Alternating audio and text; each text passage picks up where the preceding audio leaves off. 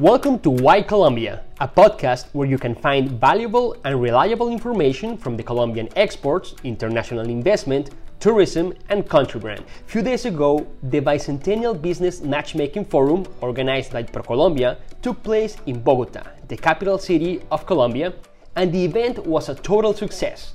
It generated $34.5 million with more than 10,000 business meetings. Over three days, ProColombia successfully connected 973 buyers from more than 50 countries, with 2,093 Colombia's regional business owners committed to launch their products and services into a global market. Several world renowned companies such as Macy's, Mercadona, Royal Caribbean, Amazon, among many others, arrived to Colombia for the forum. But why are these international companies looking into our country as a great place to do business? From the tech sector, we asked Julia Costin, founding director of the Americas Institute for Cybersecurity, why she sees Colombia as a potential destination for buying products. I think Colombia has uh, great things to offer. It's business friendly and a lot of talent, and I uh, want to start a collaboration into how we develop more um, talented people that can fill in the jobs they're needed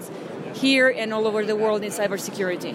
Anywhere from digital marketing, digital strategy, uh, to uh, custom software development, and any type of social media management platforms. I think it has, in terms of technology, because that's my area, and products, obviously, definitely the food, definitely the coffee. I think um, it's very healthy, locally grown, and you know we have to grow our neighbors more.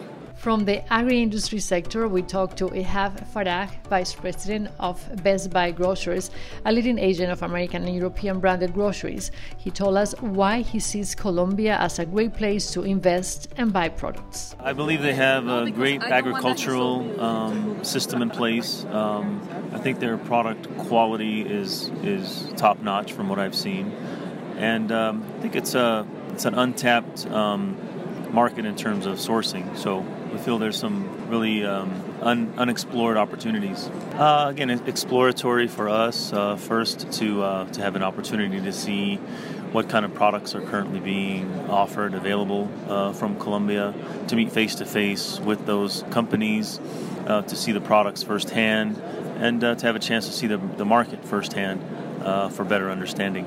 Um, so far, it's it's been some plantain chips. Um, uh, coffee product uh, that's a little bit um, different from what we've seen. It's coffee extract, and uh, also a canned seafood product that uh, we just talked about. Uh, one of them being tuna that's mixed with vegetable and rice, kind of a all-in-one meal. Um, seems interesting. So that's what we've seen so far today.